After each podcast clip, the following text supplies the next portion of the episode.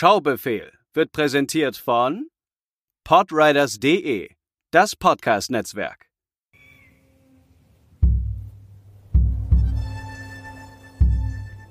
Und klatschen einmal auf 3, 2, 1. Haben wir es gerade perfekt hinbekommen? Schauen wir mal.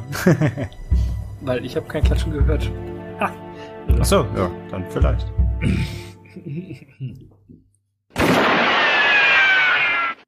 Herzlich willkommen, liebe Hörer, bei der neuesten Ausgabe des Schaubefehl Podcastes. Der Podcast, in dem sich zwei mittelalte weiße Dudes Filme hin und her schieben, die der jeweils andere nicht kennt. An meiner Seite ist natürlich wie immer der liebe André auf der anderen Seite des digitalen Studios. Wink mal. Auf der, auf der anderen Seite der Elbe. ja, förmlich, ne? Schön, einen schönen guten Tag. Das war, das war, glaube ich, die schönste Beschreibung unseres Podcasts, die wir bisher hier vorgetragen haben, ja.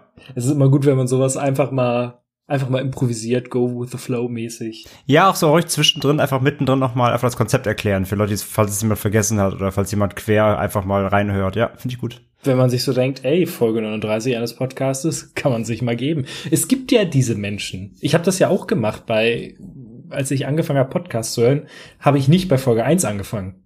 Sondern so, ey. Ja, das stimmt. Ne? Dass das variiert, ja. Also, und wenn überhaupt ist es so, die, Mensch, die, die meisten Menschen hören erstmal die aktuelle Folge und wenn es gefällt, dann fangen sie nochmal von vorne an und hören sich dann quasi durch. Aber ich glaube, die wenigsten sehen einen neuen Podcast und denken sich, oh, da höre ich gleich mal die erste Folge, wenn es schon irgendwie 30, 40 gibt. Ja, das glaube ich auch nicht. Und, aber das sind dann die Besten, die bei einem Podcast, der irgendwie, was weiß ich, seit fünf Jahren oder sowas läuft, sich die erste Folge anhören und dann irgendwelche Bewertungen abgeben. Der Sound ist aber ganz schön scheiße in der ersten Folge.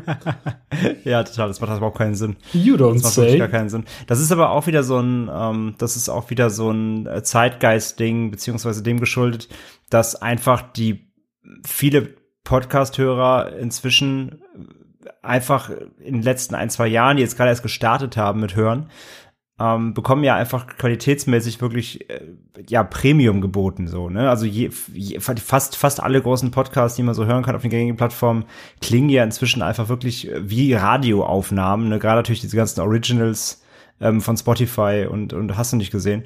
Und ich glaube das ist einfach so eine Verwöhnungsgeschichte. Die Leute sind sehr verwöhnt und äh, vergessen dabei aber dass gerade Podcasts wie unserer die eben einfach von Privatpersonen gemacht werden, nicht von irgendwelchen großen Brands und Unternehmen, ähm, dass die einfach mal klein angefangen haben mit dem, was sie haben. Und das war auch in meinem Fall ein ranziges USB-Mikro, was halt sch schlimmer klang als früher, wenn man sich so mit so einer Dose ein Kabel, äh, einer Schnur hin und her geschoben hat, so darüber geredet hat. Also das, das vergisst man gerne mal. Ähm, bei mir ist es heute klar. immer noch ein ranziges USB-Mikrofon. Genau, bei dir, bei dir ist es, du sprichst immer noch in, in den Topfdeckel. Aber es klingt halt doch halbwegs gut. Ähm, nein, deswegen glaube ich halt, die, das ist ein bisschen so dieses Hörproblem, die viele verstehen nicht den Unterschied zwischen so einem äh, bezahlten äh, professionellen Podcast aus dem Studio und dem halt in Heimproduktionen, weil auch Heimproduktionen klingen inzwischen halt einfach sehr sehr gut. Unsere Podcasts sind ja auch gut gut produziert für unser Netzwerk. Ähm, und da hat man eben, wie du gerade sagst, einfach mal an Einzelpersonen, wenn die einfach natürlich das entsprechende Mikro haben, so. Aber dann ist es halt so, solange es irgendwie alles halbwegs hörbar, hörbar ist und jetzt nicht, wie gesagt, klingt wie aus einer Blechtrommel. Ähm, ja, aber wie gesagt, ich glaube, das ist so ein, das ist so ein, ähm, ja, ein Gewohnheitsding, beziehungsweise eben falsche Erwartungen. Und dann vergessen die eben mal, klar, wie gesagt, wenn du so ein vorproduziertes Ding aus dem, Unter aus dem Unternehmen hörst, da klingt Folge 1 genauso gut wie Folge 300, weil die einfach direkt mit dem richtigen Setup und Profi-Equipment angefangen haben. Aber ja, wie gesagt, die meisten äh, Privatpodcasts, die fangen halt einfach mal an irgendwie und entwickeln sich dann dahin, wo sie irgendwann mal sind. Und so war es ja auch bei den meisten von unseren Produktionen. Und mhm. äh, ja, aber deswegen, wir kennen das ja auch dass man irgendwelche Kommentare mal kriegt, boah, das kann man sich echt nicht anhören. Ich habe nach Folge 3 abgebrochen und guckst dann so auf deinen Counter, bist eigentlich schon so bei Folge 50 und denkst dir so, äh, hör doch vielleicht mal eher so die letzten 20, die sind nämlich gut. Ja, es ist halt, dann denkt man sich auch immer so, sollte man jetzt vielleicht die alten Folgen einfach mal löschen, damit die, damit die Leute die nicht immer über die meckern, aber es gehört ja trotzdem auch dann zum Programm und ja, dann, eben. Ne? Also, es zeigt ja auch, es zeigt ja auch so ein bisschen die Reise, die man gemacht hat, wenn Leute dranbleiben, natürlich. das ist halt das, das ist halt das Ding, ne? genau, wenn sie dann dranbleiben, nicht abgeschreckt werden halt. Ja, aber meine Fresse, das ist halt, ganz ehrlich, auf die Leute könnte ich dann letzten Endes auch verzichten. Weil es ist zum, also ich störe mich auch teilweise dran, wenn die Soundqualität sehr beschissen ist. Die erste Multimaniacs-Folge habe ich nach zwei Minuten damals abgebrochen. Du die Arsch. ist so schlimm. Die, die ist, richtig so schlimm. schlimm. In den ersten drei Folgen hörst du eigentlich nur alle Stimmen doppelt, weil jeder ein Echo hat und so. Das ist richtig Katastrophe. Ja. Das kenne ich überhaupt nicht. ähm. Wenn mir irgendjemand wie mich immer fragt, wie, wie mache ich keinen Podcast, dann schicke ich ihm die erste, erste Folge Multimaniacs. Ja. ähm, aber es ist halt, mir geht's meistens einfach um die Leute. Die, ja klar, sollte es ja eigentlich auch um die, um die Geschichten ja. halt. Ja. Genau, Inhalte. Und ich habe zum Beispiel für die Arbeit musste ich jetzt neulich ähm, in ein Exclusive eines bestimmten ähm, ja, Podcasts-Anbieter reinhören, weil der so ein bisschen, also es geht dann so diese ganze Trash-TV-Nummer, die leider sehr, sehr, sehr gut klickt immer.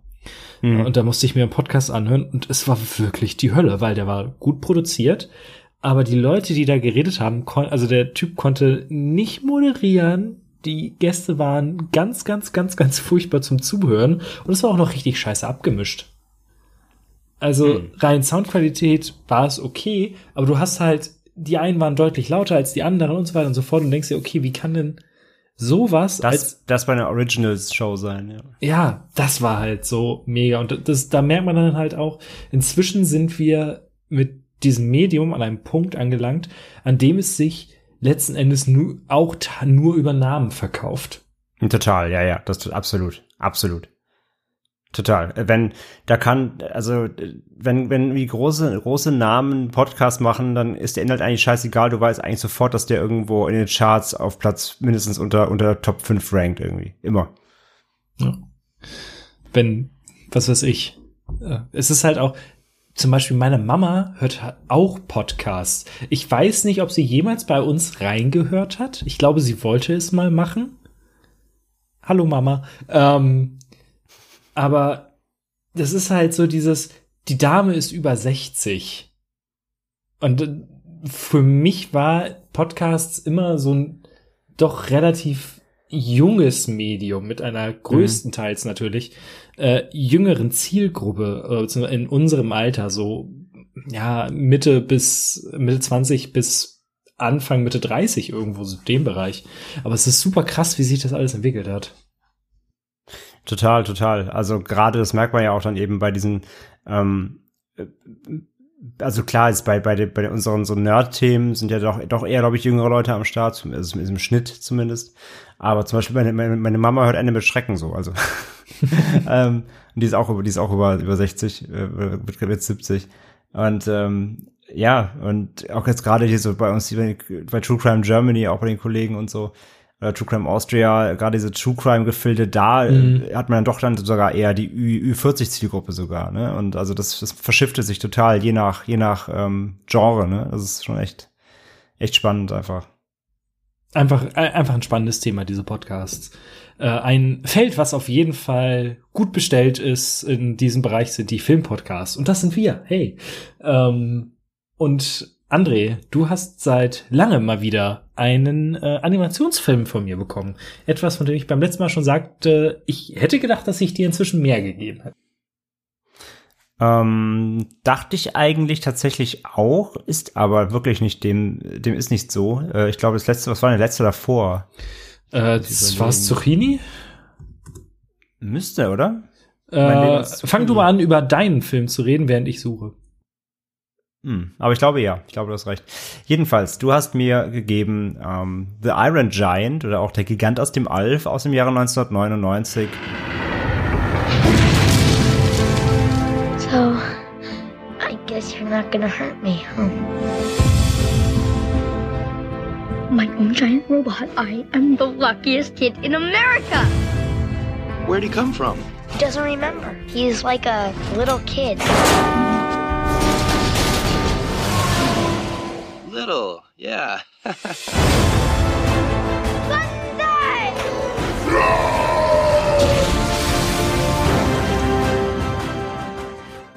Regie äh, Brad Bird hat unter anderem auch Ratatouille gemacht, äh, die Incredibles-Filme, aber auch sowas wie äh, Mission Impossible Phantom Protocol, ähm, also auch mal Ausreißer aus den Animationsfilmen ähm, genommen.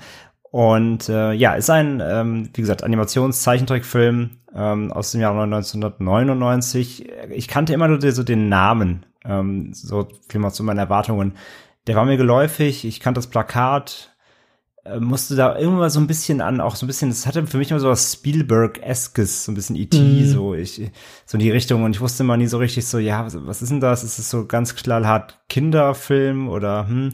Und irgendwie habe ich halt, ja, ich habe, es war so ein typischer Film, nie die Muße gehabt, den mal anzumachen, weil ich irgendwie jetzt auch nicht von allen Seiten gehört habe, oh, das musst du sehen irgendwie. Also er hat ja auch nicht so einen riesen Hype groß, obwohl die Bewertungen, so die man so liest, auch gerade in der Bubble dann so immer alle sehr durchweg positiv sind und, und teilweise überschwinglich positiv, wenn man dann wirklich mal sich rein rein liest und ähm, aber es ist eben kein Film, der in den typischen Listen auftaucht nach dem Motto, diese zehn Filme musst du gesehen haben, bevor du stirbst. So, also deswegen, er war immer irgendwie auch im Kopf, aber für mich nie auf der auf der Liste so groß. Deswegen und ja, erwartet habe ich halt wirklich ähm, mehr oder weniger ein Zeichentrick Abenteuer für jüngeres Publikum ähm, mit ja wahrscheinlich auch Slapstick und eben so ein so ein ja so, doch eher so ein typischer so ein typisches Zeichentrick Abenteuer und ja, das war so ein bisschen meine Erwartungen. Mehr, mehr, mehr wusste ich einfach gar nicht, weil ich davon jetzt irgendwie halten und erwarten soll irgendwie.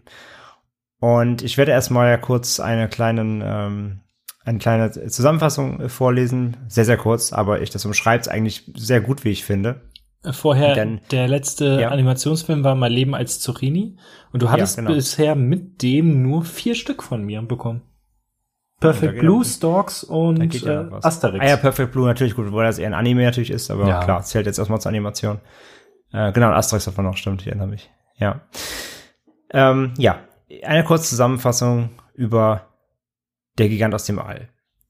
In der Kleinstadt Rockwell in Maine freundet sich im Oktober 1957 eine riesige Metallmaschine mit einem neunjährigen Jungen an und findet schließlich ihre Menschlichkeit, indem sie die Menschen selbstlos vor ihren eigenen Ängsten und Vorurteilen bewahrt. Ist das nicht eine schöne Zusammenfassung? Ja, danke. Ich finde, die hat es, ich finde, die hat es sehr auf, die bringt den Film sehr auf den Punkt. Ähm, braucht man gar nicht viele Worte darüber zu verlieren. Also es geht um einen ähm, Jungen hier, der heißt, ähm, der heißt Ho Hogarth. das ist auch ein geiler Name. Ich habe den Namen, ja, ich habe den Namen sehr lieben gelernt äh, während des Films. Äh, Hogarth Hughes ähm, äh, lebt zusammen mit seiner äh, Mutter Annie Hughes, übrigens gesprochen von Jennifer Aniston. Im Original, ich habe auf Englisch geguckt und der Hogarth wird von Eli Marienthal gesprochen. Ähm, ja, leben zu zweit. Ähm, ja, in, in einem kleinen Häuschen eben hier in dieser Stadt Rockwell und haben eigentlich ein recht normales Leben. Ähm, gibt halt keinen Mann im, im Haus derzeit. Also die beiden sind auf sich gestellt. Die Mutter arbeitet sehr viel als ähm, ja, Kellnerin in so einem, in so einem American Diner. Äh, muss viele Überstunden schieben und deswegen Hogarth ist oft allein. Äh, schlägt sich nachts äh, die Nächte um die Ohren, wenn die Mutter noch arbeiten ist und guckt Horrorfilme. direkt am Anfang auch sehr schön da, wo er diesen, diesen Cypher-Film guckt, diesem Gehirn. Muss ich sehr, muss ich sehr lachen. Sehr, sehr liebevoll.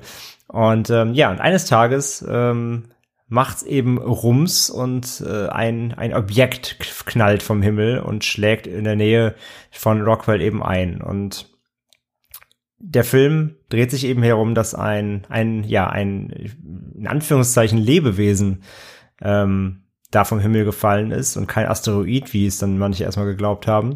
Nämlich, ähm, ja, ein, eine große, ein großer Roboter, wenn man es mal ganz plump ausdrücken möchte. Eine, eine große Maschine, ein, ein Roboter, der ähm, ja aus dem All gefallen ist. Und was ich so, was ich so irgendwie erst, erst aufgefallen ist, ähm, dass der, der, der Iron Giant selbst ähm, haben sie aber gut gelöst. Der, der ist ja so eine Computeranimation und der Rest ist aber wirklich, ist wirklich Zeichentrick. Also ich finde, er, er sticht sich auch, er sticht so auch in seiner Bewegung, wie er sich bewegt und so sehr raus aus dem Bild, aber ohne zu stören. Also da haben sie halt wirklich so zwei, zwei verschiedene ähm, Tricktechniken äh, in einem Bild äh, angewandt und das funktioniert aber sehr gut und er bekommt dadurch auch so eine, er bekommt so eine Plastizität Wobei der Rest halt eben einfach wirklich dieses knall, knallhart charmante Zeichentrick-Flair irgendwie hat. Und überhaupt der ganze, der ganze Zeichen- und Animationsstil ach, das hat mich so ein bisschen, ich weiß nicht, ich habe ich überlegt ganz, das hat mich an irgendwas erinnert, aber ich komme auch nicht drauf. Vielleicht, vielleicht hast du noch so da so ein, so ein vielleicht so einen Anhaltspunkt, an was wir so erinnert haben ganze könnte. Don Bluth Ding, also Five der Mauswanderer Ja. und ähm, Ja, so ich musste Brisby und genau das Geheimnis von Nim. Ja, genau, und so ein bisschen auch hier Hex und der Zauberer und so. Also schon sehr, sehr oldschool irgendwie. Ähm, aber eben sehr charmant, sehr clean trotzdem auch. Aber so eine, es hat so trotzdem, es hat so eine, so eine, so ein, so, es ist filmisch. Es ist so, es ist, es ist so filmisch aus. Es ist eben nicht so ein knallbuntes ähm, Disney-Seriending, sondern es ist sehr, ähm, es ist sehr natürlich gehalten, auch vom Farb, von der Farbgebung. Es hat so was Filmisches. Es ist wirklich ganz, ganz tolle Optik, finde ich, hat der, hat der Film einfach generell. Und ja, der Film insgesamt so kann man ja einfach sagen, es geht natürlich darum, ähm, es, ist, es, es liegt auf der Hand, der Junge, der Hogarth, ähm, ja, macht sich auf und um zu untersuchen, was da eben vom Himmel gefallen ist. Äh, er kennt natürlich die Filme und äh, will unbedingt rausfinden, ob da vielleicht Außerirdische vom Himmel gefallen sind. Und macht sich mit seinem kleinen äh, Sch- Spielzeuggewehr auf den Weg in den Wald. Und äh, ja, trifft eben auf diesen, auf diesen Iron Giant. Und was ich da total mag, ist so, auch so allein bei der ersten Begegnungen so, er, er hat schon Respekt, aber er hat, ich mag diese kindliche Neugierde, die er direkt hat. Ja. Er, er ist nicht so direkt so, mein Gott, was ist das? Ich muss jetzt hier weg. Und er hat keine Angst. Er ist klar vorsichtig, aber er, er so, er, er ist erstmal neugierig. So, was ist, was, was ist das? Und ähm, gibt ja die Szene dann eben am Anfang, wo er diese, dieses äh, Kraftwerk da auseinander nimmt und einen ele- elektrischen Schlag quasi kriegt und erstmal umfällt. Und Hogarth klettert dann so auch auf ihm hoch und, ne, und will halt inspizieren, so, was ist das so? Und das, das, das mochte ich sehr gern. Das, das, Es ist aber auch creepy. Also da es, die- es, es, er- das sage ich ja, es hat so eine, es hat so eine gewisse Creepiness. Es hat auch ein bisschen was in so Akte X so ein bisschen. Ähm, aber ich mochte es halt sehr, dass Hogarth halt hier so ein, so ein, so ein ja, einfach ein Abenteuerlustig ist und, und neugierig und halt nicht direkt einfach wegläuft, sondern einfach halt diese, diese Bindung direkt so ein bisschen sucht und einfach super, super fasziniert ist einfach von dem, was er da sieht. Ähm, das schlägt natürlich dann um, als, er- als er wieder aufwacht und dann der Giant und sich bewegt, dann, dann macht er doch die Biege erstmal. Ähm, genau, und dann geht's halt darum natürlich, dass die beiden, wie soll es anders sein, eine Bindung aufbauen. Ähm, Hogarth äh, lässt halt nicht locker und äh, ja, merkt halt so, dass dieser Iron Giant scheinbar eben keine aggressive Killermaschine ist, sondern der ähm, ja ist eher fast so ein bisschen bisschen kindlich. Der der der ähm, ist auch so quasi neugierig, versteht nicht so ganz, was ist das da, das komische fleischige Ding da am Boden. Ähm, und so freunden sich die beiden so ein bisschen an. Äh, Hogarth erklärt ihm dann so ein bisschen so die, die Sprache der Menschen und die Gegenstände, so das ist ein Baum und das ist ein Auto und so. Und ähm, was dann schnell äh, klar wird, nämlich ist, dass äh, der Iron Giant äh, sehr viel Hunger hat. Ich konnte, ich konnte sehr mit ihm relaten, denn er, ähm, denn er isst ganz viel Metall. Und deswegen überall in der Stadt tauchen so langsam, oder der Stadt ist ja fast schon so land, ländlich eher, so ist ja eine Es Kleinstadt. Ist, ja. Und äh, überall tauchen halt angefressene Elektrogegenstände auf. Hier mal ein Auto halb, halb abgebissen, da irgendwie vom, vom, ähm, vom Silo ein Stück Dach abgekaut. Und natürlich spricht sich das schnell rum. Und während dann eben Hogarth und der Iron Giant so irgendwie so eine freundschaftliche Beziehung zueinander aufbauen und so voneinander lernen, mehr oder weniger, kommt es eben dann natürlich dazu, dass sich Gerüchte verbreiten, beziehungsweise natürlich auch, äh, wie soll es sein, die Army oder beziehungsweise ja doch schon, die Army da aufs Spiel kommt, äh, auf, auf, den Plan rückt, die natürlich auch nachforschen soll, was ist denn da eigentlich los in Rockwell, ne? Das ist, da ist vom Dach geknallt, äh, vom Himmel geknallt und jetzt äh, gibt's da noch irgendwelche Gerüchte von äh, zerfressenen Elektro-Gegenständen, was ist da los? Und deswegen wird ein, ähm, ja, ein Agent geschickt, Kent Mansley, der äh, wohl unsympathischste Charakter in einem Animationsfilm, den ich jemals gesehen habe. Echt? Ähm, to toll gesprochen von Christopher McDonald. Und er soll halt untersuchen, was da eben Phase ist, so. Und äh, er ist natürlich auch äh, ganz gewiefter und ähm, findet durch Hinweise heraus, dass irgendwie Hogarth damit drin hängt. Und ja, nistet sich quasi bei den beiden ein, denn sie haben ja, sie wohnen in einem Haus zu zweit und haben Platz, haben ein, ähm, ja, ein Fremdenzimmer ausgeschrieben zum Übernachten, ein Gästezimmer. Und er mietet sich da ein. was, ähm, was Hogarth natürlich gar nicht passt, denn er merkt recht schnell natürlich, was er will und dass er da irgendwas auf der Spur ist. Und dann beginnt natürlich so ein, beginnt so ein Hin und Her, so ein Versteckspiel, so ein Sachen vertuschen, äh, Beweise wegschmuggeln und äh, ja, und vor diesem Agenten eben äh, aus den Augen äh, den, den Iron Giant äh, aus dem aus dem Weg räumen quasi vor, vor Kent Mansley und äh, zudem zudem äh, ich finde halt Kent Mansley ist so eine komische der ist so eine der ist so eklig, mm. weil er macht sich ja auch so ein bisschen an die Mutter noch ran dann so und, und äh, umgarnt so alle und er ist so richtig, äh, er ist so ein Kotzbrocken so, der auch alles dafür tut, so um seine Mission so zu erfüllen. Ähm, und ja, wirklich. Der fand den, hat ich auch so ein den ekelhaftes furchtbar. Gesicht einfach. Ja, total. Alles an dem ist einfach, der ist so richtig schmierig und, und ja, wie gesagt, und, und einfach auch kackendreist und äh, total und geht über Leichen, äh, wie man auch sa sagen muss, wie man auch später erfährt, so mehr oder weniger. Er ist wirklich einfach ein komplettes Ekelpaket. Und ja, wie es beginnt so ein Katz-und-Maus-Spiel, so er forscht halt nach, findet Hinweise, Hogarth muss sie aus dem Weg räumen und ja, so beginnt halt dieses Abenteuer dann sich zu entfalten. Und äh, es kommt dann noch eine weitere Person ins Spiel, äh, Dean, Dean McCoppin ist äh, ja Schrotthändler, er, er besitzt einen Schrottplatz im, äh, da in der Stadt. Und ja, muss bald feststellen, dass sein Schrottplatz ab jetzt das, äh, das Frühstücksbuffet des Iron Giant wird. Denn er hat natürlich eine riesige, eine riesige Fundgrube an Leckereien für ihn. Und Hogarth und er kennen sich bereits, weil sie sich mal in, diesem Diner, wo die Mutterarbeit begegnet sind. Und ähm, ja, er, er führt ihn quasi ein in die Welt dieses Iron Giant, der und Dean ist erstmal so, äh, okay, ich brauche erstmal 18 Kaffee, damit ich das hier verkrafte und am besten noch drei Bier. Ähm, weil er natürlich nicht glauben kann, was er da sieht, aber er ja merkt auch, dass dieser Gigant eben kein Monster ist, sondern ein sanfter Riese, der einfach nur Hunger hat.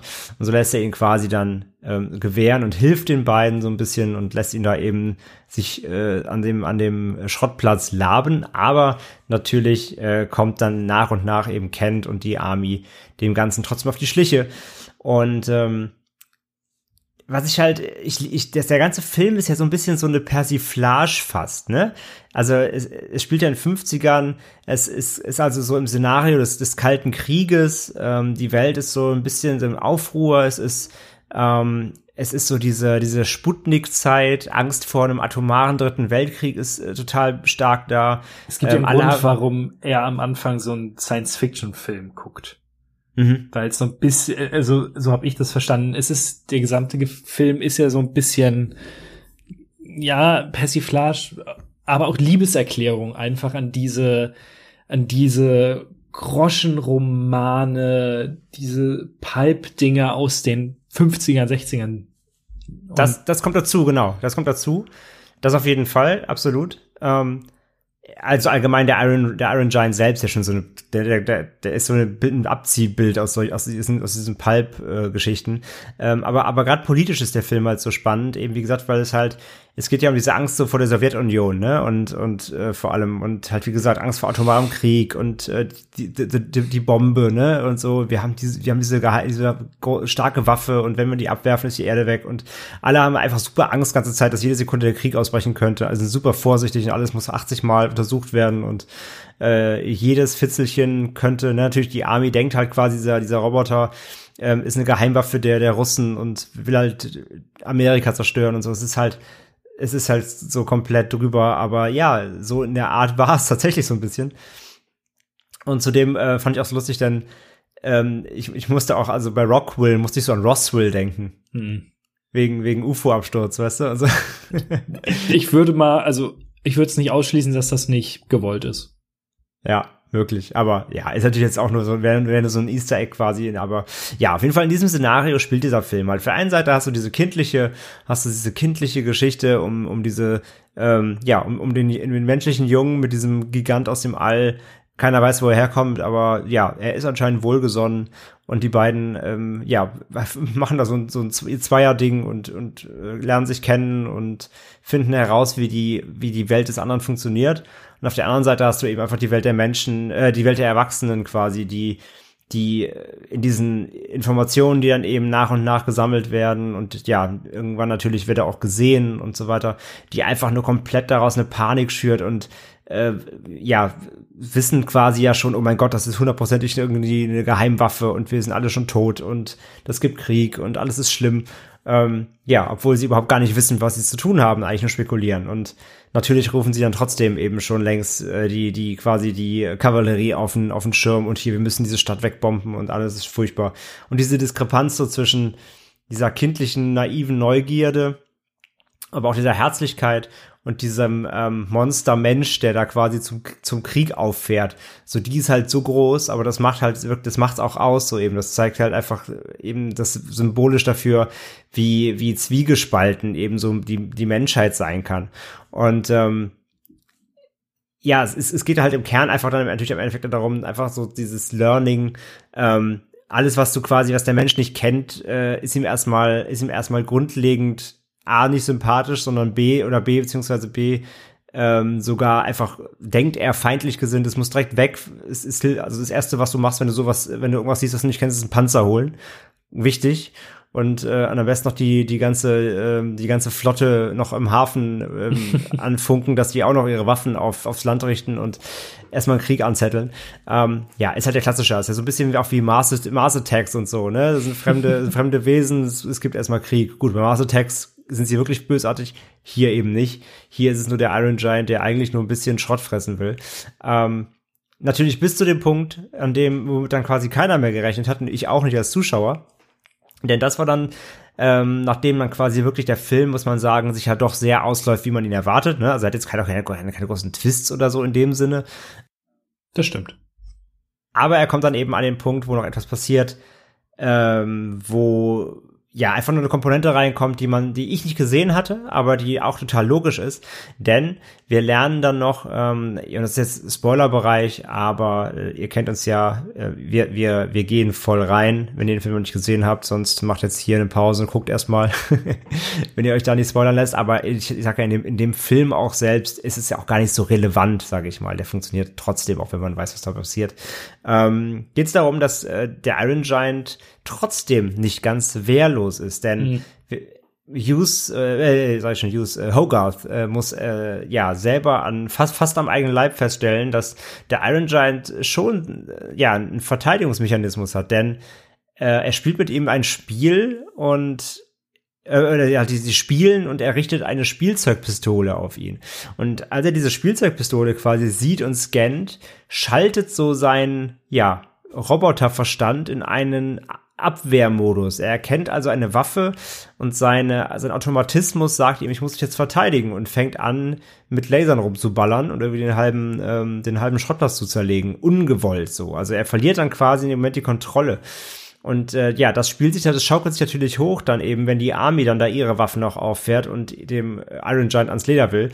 Und er verwandelt sich dann so in bester Power Rangers äh, Megazord Transformer äh, Transformation ähm, in eine absolute ja, One-Man-Army mit äh, Lasergewehr am Arm und alles wird komplett umgerüstet auf, auf komplett zerstören.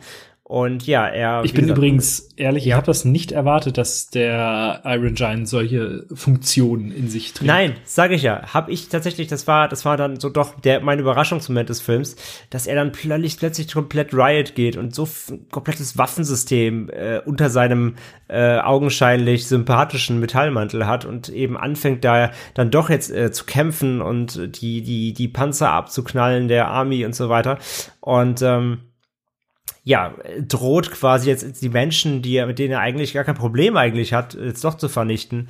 Ähm, einfach nur, weil er sich quasi wehrt. Und äh, ja, es wird dann natürlich in letzter Sekunde äh, noch, noch verhindert durch die, durch die Liebe wieder zu, zu Hogarth, durch die Freundschaft.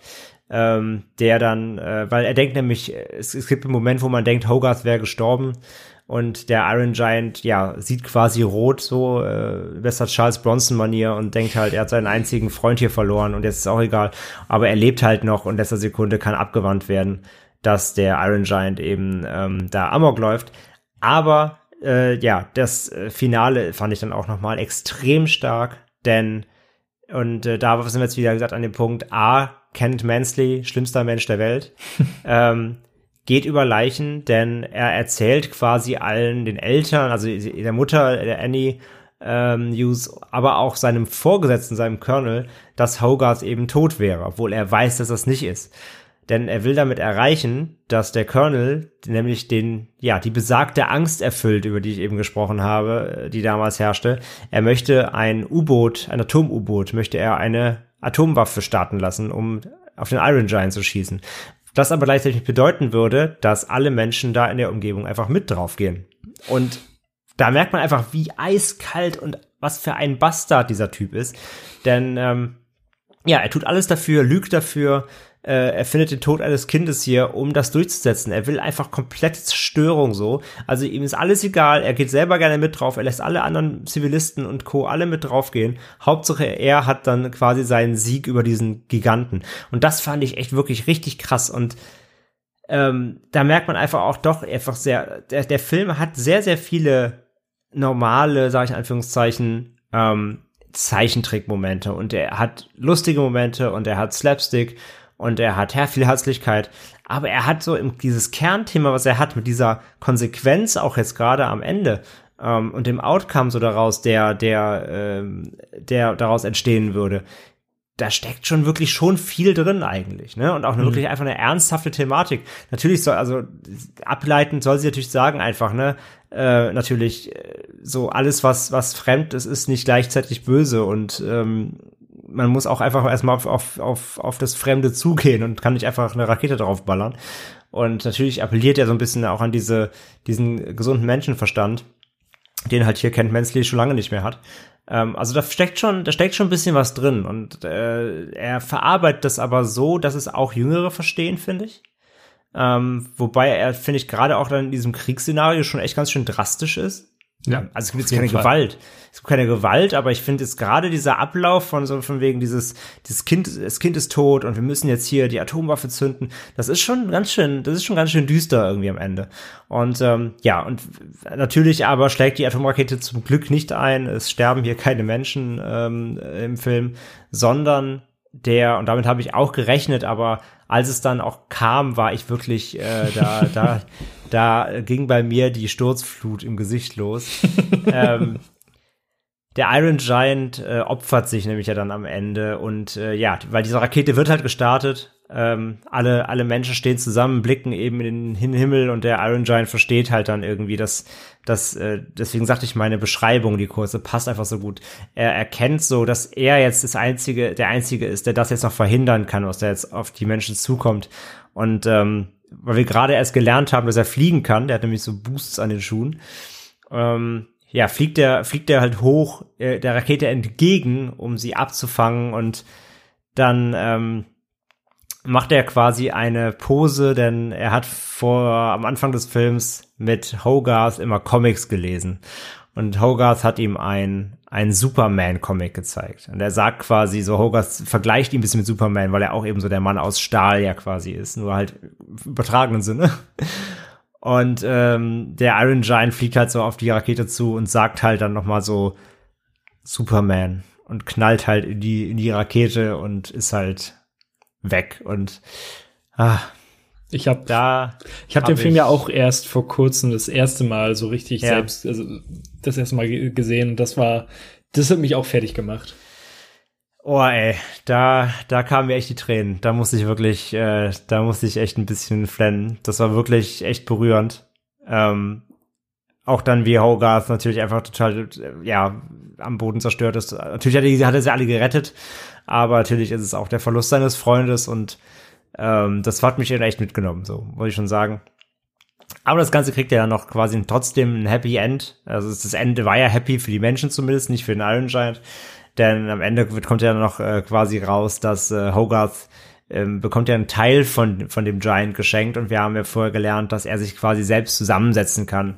Und dann gibt es so einen Teaser, dass seine Einzelteile ja quasi versprengt auf der halben Welt rumliegen und äh, sie fangen sich wieder an so zu bewegen. Wir wissen so, ah, er kann sich sicherlich noch mal zusammensetzen und Hogarth und er können sich vielleicht noch mal wiedersehen. So, das fand ich auch noch mal als Abschlusspointe so sehr schön, weil da wäre der Film mit diesem, wäre der Film mit diesem äh, Knall geendet, das äh, hätte mir schon sehr das Herz gebrochen, muss ich zugeben.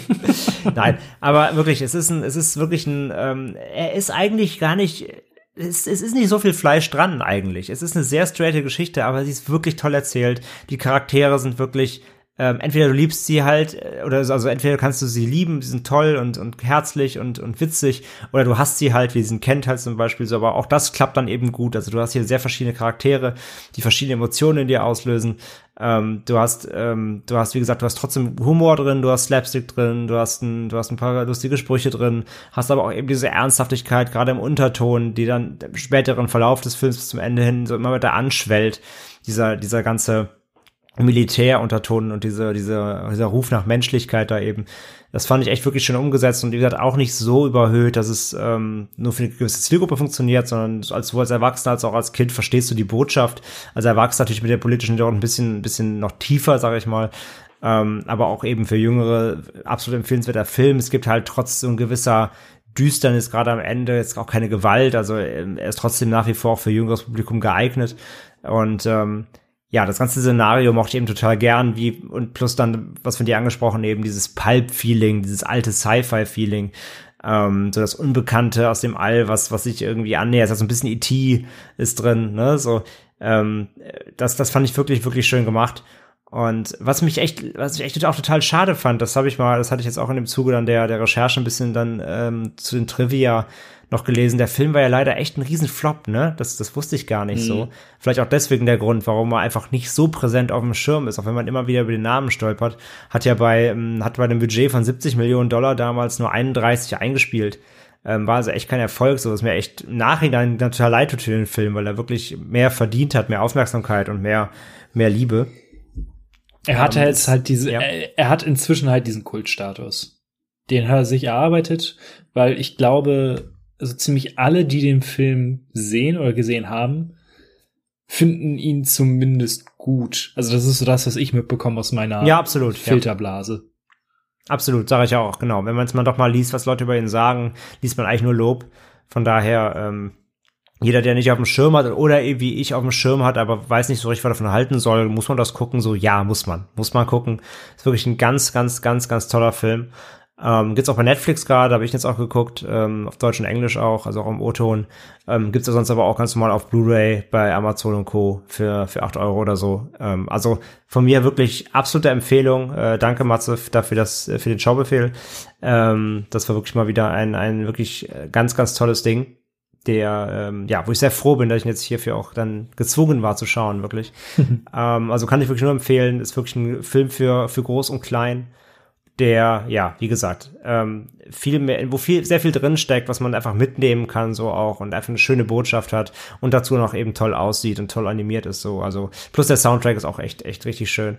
Ähm, also für mich, für mich echt ein komplett rundes Ding. Also, ja. Alle Daumen nach oben für den Iron Giant von mir. Das klingt doch wunderbar. Ähm, ich habe dir irgendwie habe ich das Gefühl in letzter Zeit, dass so ziemlich jeder Film, den ich dir gegeben habe, dir gefallen hat.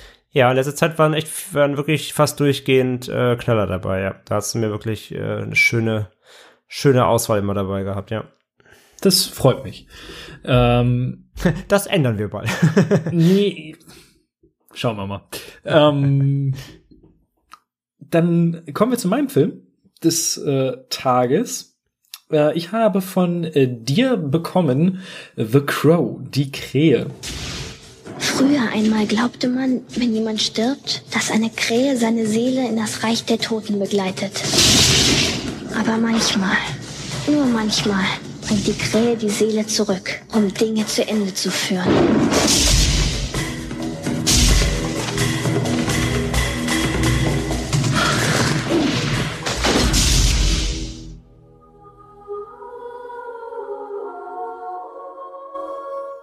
Ein Film, der äh, auch einen gewissen Kultstatus in sich trägt, äh, aus Auf jeden Fall. anderen Gründen allerdings. Schon mal vorweg, ähm, da warst du noch nicht bei Devils and Demons, wenn ich mich richtig erinnere, aber die Kollegen haben über den Film auch bereits einen Podcast gemacht. Wer da reinhören möchte, gerne. Mm, Ich Erstmal die ganzen äh, Daten und Dinge, die wichtig sind. Äh, The Crow kommt aus dem Jahre 1994, wurde allerdings bereits 93 gedreht.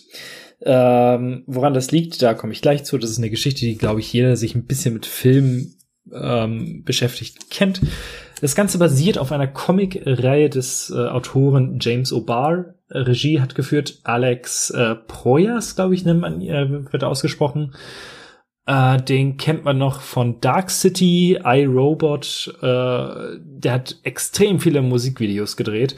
Und ähm, ich glaube, das war seine jüngste Arbeit, den herrlich beschissenen Gods of Egypt. Oh Gott, ja. Also man hat in der Vita des Mannes so richtig so einen so einen Abwärtstrend gesehen. Ähm, Dark City möchte ich mir immer noch mal angucken. Ähm, den, das, das klang eigentlich immer ganz geil, aber irgendwie, ja, wie es halt so ist, bin ich nie dazu gekommen, den zu gucken. In den ähm, Rollen oder in dem Film sieht man Brandon Lee als Hauptfigur Draven, ähm, Rochelle Davis als Sarah, eine ja sehr junge Schauspielerin in dem Fall. Worüber ich mich gefreut habe, Ernie Hudson ist äh, die erste Figur, die man sieht, als Albrecht. Äh, Michael Wincott, glaube ich, ne, äh, spricht man das so, als, to als Top-Dollar mit der wohl abgefahrensten Friese aller Zeiten. Und ähm, ich habe ihn nicht erkannt, aber ich fand es irgendwie schön, dass er mitgespielt hat. Äh, Tony Todd spielt Ja. mit. Das wusste ich äh, vorher gar nicht. Sogar Ähm. eine sehr recht präsenten Rolle halt hier, ne? so als linke Hand vom, vom Bösewicht. Ja. Äh, präsent. Naja.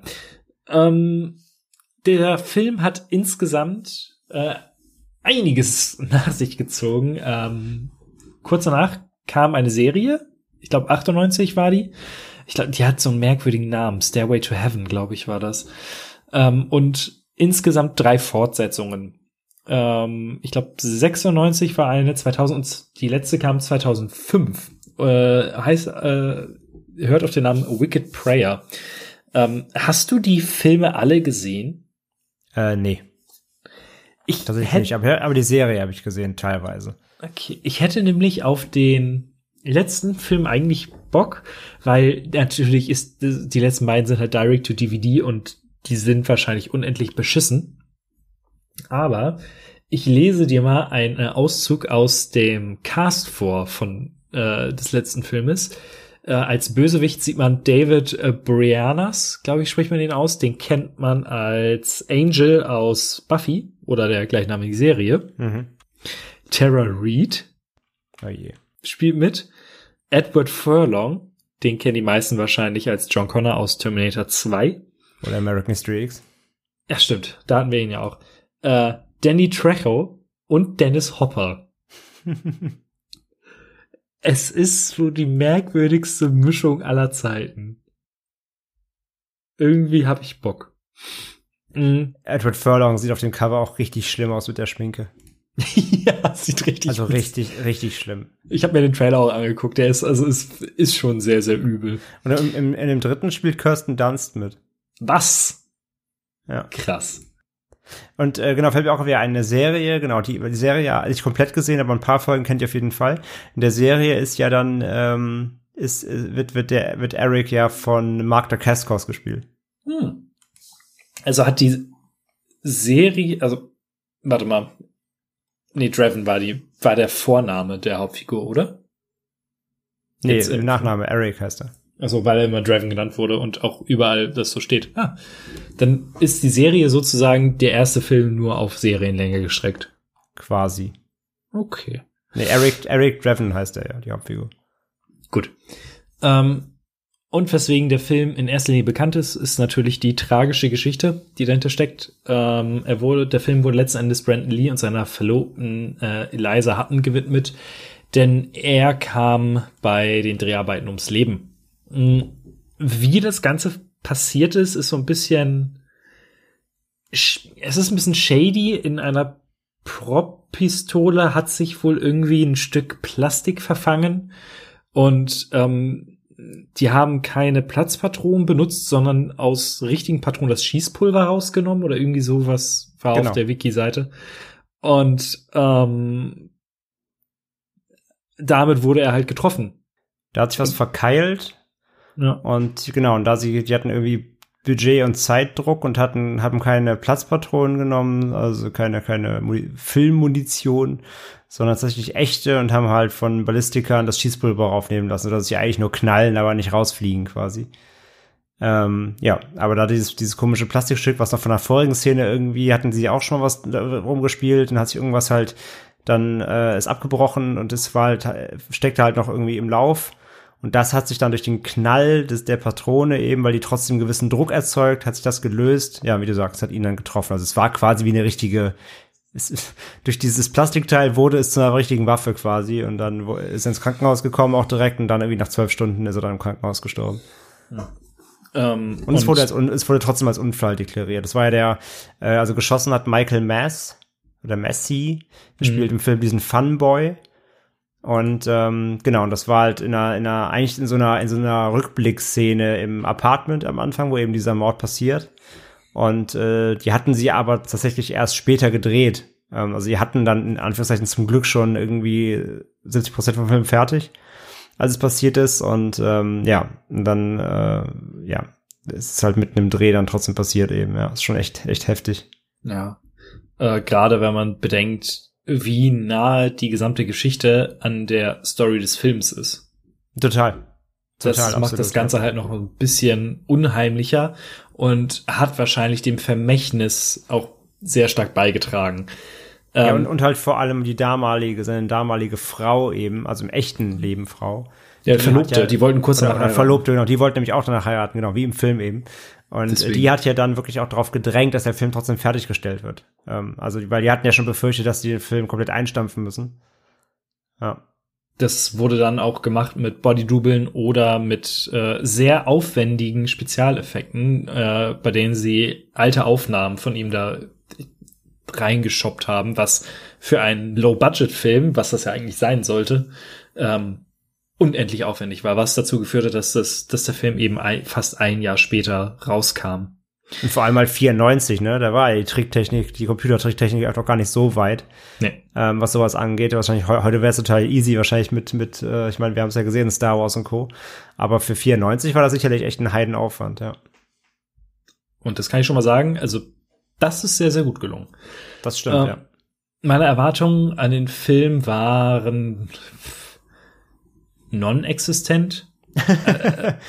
Äh, also ich wusste, okay, es gibt irgendwie, ich weiß, ich kenne den Grundplot, Krähe holt Leute aus dem Tod wieder zurück, damit sie sich rächen können. Rachegeschichte, Dingster Bumster und ganz viel dunkle Klamotten. So. Das ist das, was ich erwartet hatte. Das, das, war das jetzt die Erwartungshaltung oder war das der Filmplot? Beides. Es war meine Erwartung. Mm.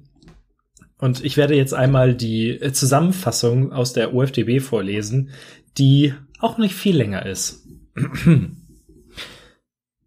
Ein Jahr nachdem der Musiker Eric Draven und seine Frau brutal ermordet wurden, bringt legendengemäß eine Krähe seine Seele aus dem Reich der Toten zurück, um die Morde zu rächen. Ergo steht Draven als untoter Rächer aus dem Grabe wieder auf und hetzt, verfolgt von einem Polizisten, die Killer zu Tode. Punkt. Ist jetzt eine sehr kurze Inhaltsangabe, passt aber auch zum Film. Äh, denn ich muss sagen, das ist so ein ideales Beispiel, warum ich unser Format eigentlich ganz cool finde. Denn ich glaube, wenn man The Crow damals in den 90ern gesehen hat oder eben auch, was weiß ich, mit 14, 15, 16, irgendwie so das Alter. Obwohl, das darf man ja gar nicht, denn der Film hat ja eine FSK. Ich habe gerade bei Amazon gesehen, 18? Ja. Krass. Ähm, aber selbst wenn man den dann aus irgendeinem Grund in einem frühen Alter sieht, kann ich mir schon vorstellen, dass der extrem prägend ist. Ich saß da wirklich davor und war die ganze Zeit, okay, was, was ist jetzt der Kult um dieses Ding? ich hab's ehrlich gesagt nicht verstanden. Ähm, ich, das erste, was man sieht, der Film fängt damit an, dass man so eine Kamerafahrt über ein, eine, dunkle Stadt hat und es wird gesagt, es ist die Nacht des Teufels, das ist der Vorabend von Halloween und da rasten die Leute immer so ein bisschen komplett aus, hat so ein bisschen Purge-Vibes. Ähm, Und das erste, was man dann sieht, Ernie Hudson steht an einem zerbrochenen Fenster und raucht und man sieht, das ist ein Tatort. Da dachte ich mir schon, geil. 90er, die Zeit, in der noch an Tatorten geraucht wurde. Geil. Mm. Die ganze Atmosphäre des Films ist das, was das Ding trägt. Denn dieses Szenenbild, die Orte, die man in dem Film besucht, mm, wie die Figuren sich verhalten, wie das da aussieht. Es ist alles runtergekommen, dunkel, dreckig und die gesamte Zeit hat man das Gefühl, du möchtest einfach nicht da sein. Und trotzdem hat es ja so seinen gewissen Charme. Es ist extrem faszinierend, sich mit äh, Draven auf diese Reise zu geben durch diese Stadt und halt die Mörder seiner äh, Verlobten ja auch zur Strecke zu bringen. Das ist halt das, was was so richtig Spaß macht an dem Film. Und das ist auch das, was mich drangehalten hat. Denn auch gerne mal deine Meinung. Die Story ist doch wohl das langweiligste überhaupt, oder? das heißt langweilig, sie ist halt super simpel. Die ist halt wirklich, ja, in zwei Sätzen zu erzählen, komplett halt. Ja. Es wird ja auch, es gibt ja auch sonst keine Exposition darüber. Es gibt keine Erklärungen mehr, warum jetzt das mit der Krähe passiert. Äh, es wird ja null erklärt, wie er wiederkommen konnte und so. Aber eigentlich Aber das ist auch, ist, eigentlich das brauche ich auch gar nicht. Das Genau. brauche ich auch gar nicht. Es ist halt, okay, in dieser Welt ist es so, gut ist. Aber Okay. dann hast du teilweise werden so kleine, kleine Storybits gedroppt, die irgendwo spannend sein könnten, aber die entweder so beschissen umgesetzt werden oder einfach nicht mehr aufgegriffen werden. Zum Beispiel, ähm, ich finde, wie der Film seine Geschichte erzählt, eigentlich ganz cool, dass es halt damit anfängt, dass du erst den Tatort siehst und so weiter und so fort und ein Jahr später kommt er dann aus seinem Grab zurück und kriegt dann so in Flashbacks mit, wer er eigentlich war und was passiert ist. Und auch da sieht erst der Zuschauer das Ganze.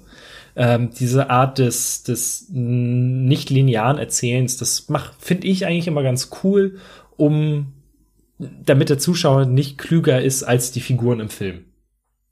Mhm. Und das fand ich eigentlich ganz unterhaltsam und auch da kriegt man dann erst mit, okay, ähm, das hat irgendwie damit zu tun, dass, dass, dass die Wohnung eigentlich geräumt werden sollte und die hatten sich beschwert und da ist irgendwas im Argen, im Busch. Dieses Ding, das äh, da wohl irgendwie mehr hintersteckt hinter diesem Mord, wird am Ende in einem Halbsatz aufgegriffen. Es wird aber ums Verrecken nicht erklärt, warum dieser Top-Dollar, der große, große Bösewicht, der im Hintergrund steht, da überhaupt das Haus räum, geräumt haben möchte. Und sowas, es ist Nitpicking, aber sowas nervt. Wenn du so eine Information reindroppst, nur um am Ende zu sagen, hoho, ich war derjenige, der die Leute angeheuert hat, was jedem, der auch nur zwei Gehirnzellen hat, klar ist. Wieso packst du es dann in den Film? Ah, damit der, damit der Böse noch äh, sein, ja, sein Motiv kriegt. Mm. Aber das hätte er halt nicht gebraucht, denn der Top-Dollar, ja, ja. der Top-Dollar ist an sich eigentlich ein ziemlich, ich möchte nicht sagen spannender Bösewicht, aber er passt. Er passt super in diese Welt rein und ähm, er hat eine äh, sehr, sehr schöne Schwertersammlung, äh, wunderschöne Haare, kokst sich die Birne zu ähm, und auch hier, man hat so viel coolen Style, aber mit diesen, da, da, das ist einfach nur da, weil es halt cool ist. Mehr auch überhaupt nicht. Genauso wie seine, ja, also er sagt, es ist seine Schwester. Die, Die mit den- Asiatin. ja, genau, die Ja. ja. sagt, die Augen und Augen sind wichtig. Hier ist das. ähm, die kommt wohl im zweiten Film auch noch mal vor. Der wird ähm, am Ende von der Krähe die Augen rausgepickt. Cool. Sie ist da, ist einmal kurz halbwegs wichtig und verschwindet dann wieder. Das sind meine liebsten Figuren. Daumen hoch. Ähm, da ist halt Tony Todd als Handlanger irgendwie schon spannender, weil er was macht. Mm. Ich hatte halt ganz häufig dieses Gefühl, äh, dass die Drehbuchautoren äh, Alex Projas Sachen gefilmt haben, nicht weil es irgendwie sinnvoll ist, sondern weil sie sich dachten, boah, geil, das sieht geil aus, das klingt geil, das machen wir. Äh, zum Beispiel diese Krähenzeichen. Das Brennende. Ja, du, du musst, äh, das ist halt, ich, das ist wirklich in meinem Kopf so vorgegangen. Dieses, okay, du hast jetzt den einen Peiniger da, ähm, baust eine Autobombe und während das Auto wegfährt und der Typ explodiert, hast du noch genügend Zeit, um mit wirklich sehr, sehr akkurat mit Benzin dieses Grellenzeichen auf dem Boden zu malen und es dann anzuzünden. Naja, Und- aber du sagst, du sagst ja gerade eben auch, äh, du musst gar nicht wissen, warum er aus dem Grab steigen kann. Dann musst du ihm auch dann den Spaß lassen, dass er einfach unnatürliche Krähenzeichen überall hinballert. ist, das ist ein Unterschied zwischen Worldbuilding und Figurenhandlungen. Wenn mir nicht klar ist, warum eine Figur etwas tut, es aber mehrfach gezeigt wird, dann ist es einfach dumm. Naja, er macht es, damit er natürlich, es ist das Bat-Logo quasi. Es ist dafür da, allen Angst und Schrecken zu machen. Das wird aber nie so richtig klar, weil von den Bösewichten sieht niemand dieses Logo. Nicht stimmt, die? Polizei sieht's eigentlich nur. Eben. Was das Ganze ja nochmal doppelt dumm macht. Naja. Ähm, Aber man, also in dem, in dem Zusammenhang, was du gerade sagst, auch dieses, von wegen dieses äh, Hauptsache was gefilmt, äh, Hauptsache sieht toll aus und fertig. Ähm, ja, gebe ich dir recht. Ich, ich münze das, also das macht es entschuldigt es nicht in dem Sinne. Ähm, deine Kritik ist völlig fair enough da. Ähm, man darf bei The Crow ja nicht vergessen, es basiert ja auf Comics. Und ich glaube halt schon, dass sie da auch teilweise dann, ich kenne die Comics nicht, aber ich glaube, sie haben hier wirklich auch einzelne Panel, die halt geil aussahen, eins zu eins so filmisch dann umgesetzt. A für Fanservice und B, weil es halt einfach gut aussieht. Ich glaube schon, dass sie sich hier sehr nah an den Comicstrips gehalten haben und ich wette, im Comic gibt's dieses, diesen Shot auch mit diesem brennenden Krähensymbol auf dem Boden so, und er daneben. Das gibt's hundertprozentig. Und ich glaube, sie haben halt hier einfach wirklich Shots genommen und gesagt, oh, die müssen eins zu eins so in den Film. Das kann sehr, sehr, sehr gut sein, denn so fühlt sich das halt ganz häufig an. Auch, dass er zweimal im Film alleine auf dem Dach seiner Wohnung sitzt und E-Gitarre spielt. Ich weiß gar nicht, ob er einen Verstärker dran hat. Ähm, Aber er ist doch Musiker. ja, es reicht nicht, wenn man das gesagt hat und äh, die Sarah die Platten, äh, seine Platten auflegt. Dann, äh, es klingt auch alles viel, viel negativer gerade, als ich das eigentlich habe klingen lassen wollen. Aber sowas nervt mich einfach. Es ist halt dieses, wenn du es siehst, ist es halt cool. Und wie gesagt, in einem bestimmten Alter machst du dir da auch kein, mei meistens keine Gedanken drum. Dann denkst du, geil, brennendes Krähenzeichen, nice. Äh, ja, das war ich mit 16. ja, eben. Und ich kann es absolut verstehen und ich fühle das auch. Aber mit 29 sitze ich halt da und denke mir, Gott, ist das doof. Ähm, und dann kommen wir zu seinen Kräften. Was kann die Krähe? Die Krähe kann sich, der ist halt, er ist halt letzten Endes unsterblich. Er kann halt niedergeballert werden. Ähm, die Wunden heilen extrem schnell. Dann sehen wir einmal, wie ähm, er aus der Mutter von Sarah das äh, Heroin rauszieht. Rauspresst. Ja, im Grunde genommen. Wie aus, wie, wie aus einer Zitronenpresse. Ist auch schön. Äh, generell finde ich ja, sein Rachefeldzug an sich, wie er das Ganze löst, finde ich ja ganz cool. Äh, also wie er die Leute umbringt. Es hat, äh, ist halt super, super fies. Zum Beispiel mit diesen ganzen Heroinspritzen da im Bauch von, ich glaube, das Ja. war Funboy. Aber es ist halt, ja, es ist halt dieses Karma-Ding. Und das ist dann auch dieses, davon hätte ich mir irgendwie mehr gewünscht. Denn dieser ganze Rachefeldzug nimmt extrem wenig Platz in diesem Film ein. Obwohl ich gedacht hätte, dass es darum die gesamte Zeit geht. Naja. Mm. Und was mich am meisten gestört hat, ist dann letzten Endes, wie er den Endkampf gewinnt. Denn man hat mitbekommen, dass er, wenn er bestimmte Leute anfasst und die irgendeine Verbindung zu seiner Vergangenheit haben, äh, dass er so Flashbacks bekommt. Und es gibt das äh, Storytelling-Prinzip äh, Chekhovs Gun. Wenn du irgendwo im ersten Akt eines Stückes eine Pistole platzierst, dann muss sie bis zu einem bestimmten Punkt auch irgendeine Relevanz haben und abgefeuert werden, weil ansonsten platziere sie nicht dahin. Und The Crow macht halt genau so ein, macht halt genau diesen Fehler, dass er eine Sache halt überhaupt nicht vorbereitet, Eric aber am Ende so gewinnt, nämlich indem er Top Dollar anfasst und ihm sozusagen die Gefühle, die seine Verlobte äh, hatte, als sie im Sterben lag, überträgt. Und dadurch fällt er äh, von der gotischen Kirche. Wird und, aufgespießt. Äh, wird aufgespießt. Also äh, es war halt so, gut, schön, dass du das kannst. Wäre schön, hätte man das mal vorher gesagt. Es kommt halt so out of nowhere und man, ich habe mich ein bisschen verarscht gefühlt. Ja, ich habe das immer so interpretiert, so er weiß gar nicht, dass er das kann. Ich meine, er, er ist ja quasi, er ist quasi me- teilweise mehr verwirrt als die, als die Verbrecher über seine eigenen Fähigkeiten, ähm, weil er selber gar nicht versteht, was er ist und warum und überhaupt. Ähm, deswegen, ja, also Da- klar. dazu macht ich, er das ich, zu ich, gezielt. ich, ich, ja, es, es stimmt schon, weil er ist ja auch quasi dann, also er ist ja besiegt und dreht das ja nochmal um dann das Ganze in letzter Sekunde, ne? Und äh, genau, das ist schon recht. Das ist schon sehr, sehr gezielt, diese Attacke. Ähm, da gebe ich dir recht. Und da ist halt, wie gesagt, immer so, war auch bei den Polizisten ja in der Mitte, ne, wenn er da bei ihm zu Hause ist, er fasst ihn an und kriegt halt diese, diesen Flash und die, die, die Flashes, vor allem die Flashes, die, also die Wirkung, die, die, die dieser Flashback am Ende auf den, den Verbrecher hat, auf den Verbrecherboss, den haben sie ja eigentlich auch auf ihn, ne? Also die ringen ihn ja quasi nieder, weil dieser ganze Schmerz und dieses Leid so drastisch ist. Und äh, ja, das stimmt schon. Es ist halt, ja. Es ist, Das es ist halt wird, auch- Es wird umgedreht, weil das Drehbuch es so braucht. Ja. Ähm, was gibt es noch? Schauspieler. Äh, ich, es ist halt, es ist ein 90er-Film. Die sind alle teilweise, also es ist eine 90er Comic-Verfilmung.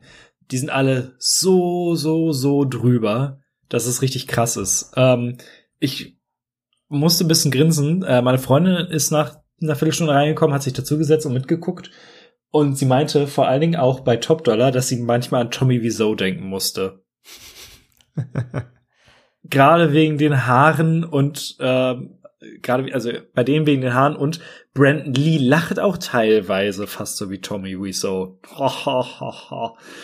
Äh, es soll halt so ein bisschen gekünstelt sein, aber es ist halt in der heutigen Zeit so hm, weird.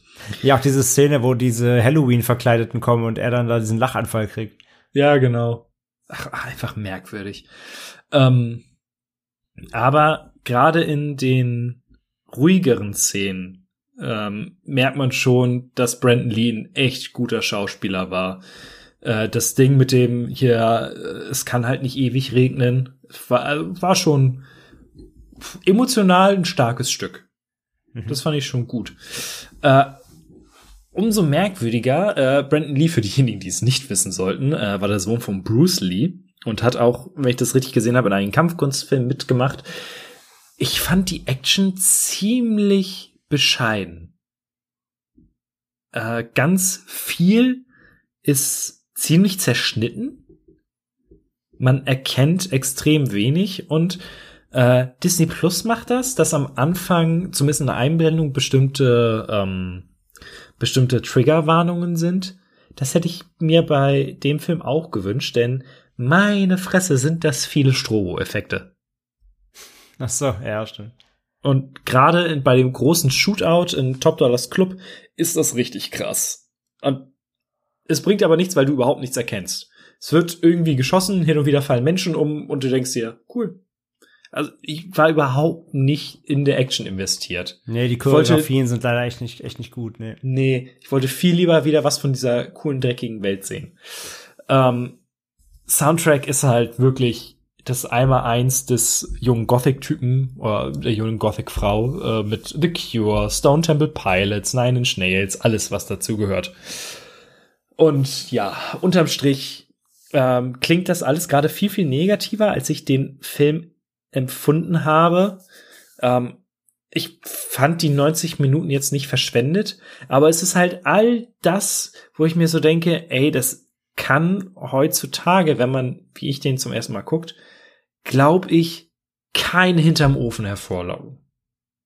Ich verstehe das absolut, dass der damals auch aufgrund seiner Geschichte und des Hintergrundes diesen Kultstatus bekommen hat. Und ich verstehe, warum der auch bis heute so viele Leute fasziniert. Aber das ist kein guter Film. In meinen Augen. Und ich hoffe, ich habe das klar genug deutlich gemacht. Ja, schon. es tut mir leid, wenn, ich meine, wenn du hast ich ja einen deiner nein, nein, Lieblingsfilme so auseinandernehme. Nein, dann, also A, The Crow ist nicht einer meiner Lieblingsfilme. Ich, ich, ich mag ihn, aber Okay. ich, ich, ich finde deine Kritik, die Kritiken, die du hast, ich finde so geil halt, weil ich heute bei meinem Film einfach nur so, ach, ist alles so schön und toll und wunderbar und nur Gelob und du so Hass, Hass, Hass. Ähm, nein, gar im Gegenteil. Deine, deine Kritik, ähm, deine Kritiken und deine Punkte, die du hast, sind ja alle absolut legitim. So, das muss sich der Film total gefallen lassen. Ich, ich finde den Film auch besser, als er eigentlich handwerklich ist. Das weiß ich auch.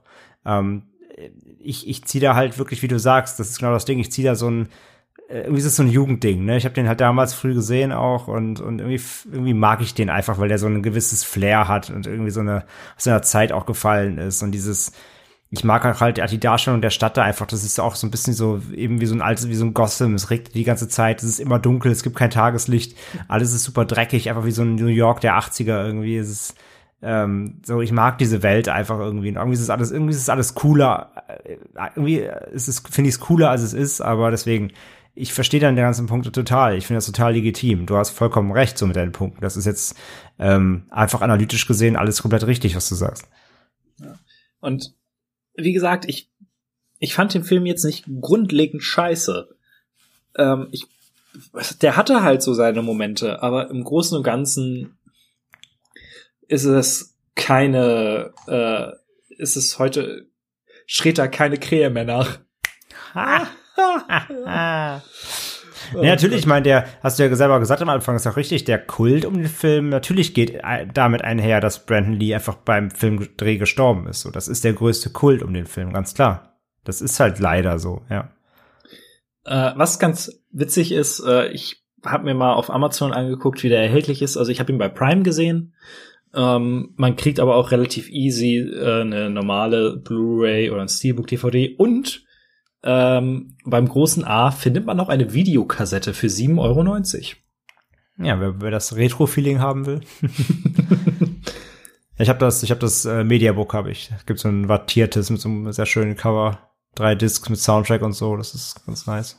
Ja, das Soundtrack ist halt echt gut. Ja, der ist, der ist super. Also gerade so, es hat so 90s Rock, wie du sagst, so 90s Rock, Goth Rock. Ähm, wenn man da so drauf steht, da hat man echt ein paar Klassiker drauf. Ne? Aber dann ist es halt auch wiederum so mega witzig, weil es ist halt wirklich dieses Gothic-Ding beim ersten Film und beim Trailer zum äh, 2005er Film, zum vierten, ist es halt dann, merkst du richtig, okay, jetzt wollen sie hier die ganzen äh, Crossover und New Metal Kids, die Linkin Park hören, mitziehen. Es ist halt wirklich, ist es großartig. Eine Filmreihe, die sich nur anhand ihrer musikalischen Schubladen-Fans definiert. Ey, ohne Witz, ich glaube, das ist so. zum Teil bestimmt, ja, zum Teil. Okay. Dann äh, kommen wir äh, zu den Filmen fürs nächste Mal. Äh, möchtest du anfangen? Soll ich? Ähm, ach komm, ich fange an. Okay. Du schaust dir das nächste Mal einen Film an, bei dem ich, ähm, ich meine, das sage ich quasi immer, aber trotzdem, ich bin wirklich sehr gespannt, was du zu ihm sagen wirst, denn die Meinungen sind da auch sehr gespalten. Kann man schon mal Tenet? sagen. Genau, du musst ins Kino gehen. ähm, nein. Ist bei äh, Netflix, kann ich schon mal sagen. Du schaust diesen Film. Oh, den gibt's bei Netflix? Hm. Ah, Wusste ich gar nicht. Ja, geil. Äh, ich sehe, ich sehe. Werde ich mir anschauen. Ein äh, ähm, Psycho-Horror-Thriller. Ja, Wenn's- aus Österreich. Wenn, ja, genau. Ich habe neulich, äh, ich, das hatte ich auch retweetet, einen sehr guten Tweet gesehen mit dem Drake-Meme. So, äh, nee, lass mal, Jumpscares. Und ja, bitte existenzieller Horror, der mich noch fünf Tage danach komplett äh, Fertig schaudern macht. lässt. Mega. Und ich habe das Gefühl, ich sehe, ich sehe, geht so in diese Richtung. Ja, ja, auf jeden Fall. Äh, äh, weißt du was über den? Hast du schon irgendwie schon was gespoilert bekommen oder so? Ich irgendwann hatte ich mal mitbekommen, was das Ende ist. Ich hab's aber vergessen. Sehr gut. Nice. Äh, habe ich Bock drauf. Ist halt, ist halt Spoiler-Kino, deswegen halt da, äh, da darf man halt echt nicht wissen vor dem Film, wo, worum es, also wie es sich ausgeht, sonst ist es witzlos halt. Hm. Was ihm auch so ein bisschen den Rewatch-Charakter da nimmt, das kann man jetzt schon mal vorweg sagen, aber das haben ja viele Filme, die eben gerade auf so einen Twist auch komplett aufbauen halt. Hm. Ich bin gespannt. Äh, dann werden wir so ein bisschen Kontrastprogramm haben. Freue ich mich drauf. Äh, denn du darfst dir mal wieder ein bisschen, ja, sagen wir, Kultur antun. Und zwar den aktuellsten Film, den wir jemals in diesem Podcast hatten. Oha. Du Doch, schaust. Doch, Tenet. Nee, nee, nicht ganz. Du schaust nämlich das hier. ja, okay. Ähm, ich, ja, ich, ich wollte es eh gucken. Ich hab's, wir hatten, wir hatten einen digitalen Filmabend gemacht, jetzt noch in der Corona-Zeit, wo er ja seine Premiere hatte. Da Mhm. konnte ich aber leider nicht, sonst hätte ich ihn tatsächlich auch schon gesehen gehabt. Ähm, von Zum daher, Glück. von daher, genau, von daher Glück für dich, Glück für den Podcast. Also mal gucken, ob Glück für den Podcast. Ähm, ich gucke äh, Hamilton, das, äh, das Musical auf Disney Plus. Das, ich bin super gespannt. Ja, ich habe ja nur Gutes gehört. Also äh, auch von Leuten, die sonst eher so nicht so Musical sind, meinten ja eigentlich alle, dass das echt gut wäre. Und ähm, ja, habe ich, hab ich auch Bock drauf, ja. Wollte ich eh noch nachholen, jetzt habe ich einen Grund. Geil. Ja, dann ähm, Ich Haben wieder ich sehe? Hamilton. ich sehe Hamilton. Zack, Folgenname steht. Geil, brauchen wir keine Twitter-Umfrage. Nice. Ähm, Ja, das ist ja wirklich schon wieder aber Kontrastprogramm schön. Und äh, dann noch zum Abschluss. Falls ihr das, was wir hier machen, sehr geil findet und uns äh, unterstützen wollt, das ist möglich über Patreon und Steady, über die Podriders-Seite. Die Links dazu findet ihr auf unserem Blog. Ähm, da könnt ihr entweder uns oder das gesamte Podriders-Netzwerk unterstützen mit äh, einem kleinen Betrag. Oder aber, welche Möglichkeit es auch noch gibt. André macht sich immer die Mühe und ähm, zu jedem Film, den wir hier besprechen, gibt es auch in den jeweiligen Blogposts Reflinks, die zu, ähm, ja, bei der ihr euch den Film noch kaufen könnt, wenn ihr physische Sammler seid. Und ähm, wenn ihr darüber die Filme kauft, dann kriegen wir so einen kleinen Anteil dran. Habe ich das richtig erklärt, Herr Hacker? 3 Cent 80 oder so, ja. Nee, Ja. genau, aber das wäre, also so in Shownotes generell bei uns, also quasi, es kommt ein bisschen darauf an, wo ihr die Podcasts hört, wenn ihr halt eine, ähm, einen Podcast, einen Podcatcher benutzt, eine eigene Podcast-App, wie, wie Antenna Pod oder, oder was es da nicht alles gibt, ähm, Pod, äh, äh, Pocketcast oder was, was auch immer, dann äh, seht ihr quasi unsere Shownotes ja in diesem Podcatcher und da habt ihr dann die Links, da verlinken wir ja immer die Trailer und eben, wie man so sagt, diese Kauflinks. Ähm, wenn ihr über Spotify und so hört äh, oder über Au- Audio Now oder wo wir überall, wo wir überall laufen, dann seht ihr diese, ähm, dann seht ihr diese Infos nicht. Das sieht man eben nur, wenn man dafür eine de- dedizierte Podcast-App nutzt. Deswegen im Zweifelsfall, wie Matze sagt, geht auf unseren Blog auf äh, www.schaubefehl.de. Da findet ihr A, die Unterstützungslinks und B, äh, könnt ihr dann, wenn ihr da in die Blogpost der jeweiligen Folge reingeht, da seht ihr eben auch diese Shownotes mit den Links. Und wenn ihr eben dann, die führen halt äh, zu Amazon, also wir sind halt, wir haben da so ein Amazon-Partnerprogramm. Und wenn ihr äh, physische, physische Sammler seid, da den Film dann eben über unseren Link kauft, dann kriegen wir halt so eine winzig kleine Beteiligung. Wie gesagt, es sind Centbeträge, aber äh, würde uns trotzdem natürlich freuen. Ähm, geht alles in die Podcast-Kasse für eventuelle eben Technikverbesserungen. Matze äh, muss sich äh, muss sich vom USB-Mikro lösen irgendwann mal in Zukunft. Ähm, nein, Ey, aber jetzt nach dem ja. Umzug kann es Ja. sein, dass ich irgendwann vor Weihnachten oder so mal aufrüste. Also, wenn ihr das möchtet. Nein, also natürlich alles, was da drüber reinkommt, wird, wie gesagt, für die Podcast-Kasse investiert. Ähm, wir, wir zahlen ja auch Serverkosten, wir zahlen äh, für, für die Webseite eben, wir zahlen diverse Gebühren eben im Monat, um das hier alles am, am Laufen zu halten. Ähm, also wenn ihr da uns einen Gefallen tut und da euch was kaufen wollt, dann macht's gerne über die Links. dann äh, haben wir davon ein bisschen was und ansonsten eben über die Unterstützungsplattform, dann kriegt ihr ja diese Folgen die hier, die ihr gerade hört, ähm, A, ein paar Tage früher und B, darüber hinaus noch mehr Content, ähm, Bonusfolgen, die es nur da gibt, ähm, haben wir in den letzten Folgen ja auch schon hinreichend erklärt. Supi. Supi. Dann haben Dann- wir's für diese genau. Woche und ähm, ja, wir äh, haben nächstes Mal also ein bisschen Psy- Psycho-Musical. Bin ich, schon, sehr- bin ich schon sehr gespannt. Ihr guckt auf jeden Fall Iron Giant und wenn ihr auf Gothrock steht, dann guckt ihr The Crow. sonst, sonst eher nicht. Ähm, und ansonsten hören wir uns dann in der nächsten Folge. Also. Bis denn. Tschüssi. There's a saying in the West that a cowboy is a man with guts and a horse. This is the story. A hot corn, cool corn, bring along a dimmy down a hot corn, cool corn, bring along a dimmy down a hot corn, cool corn, bring along a dimmy down a farewell, Uncle Bill, see you in the morning, yes sir.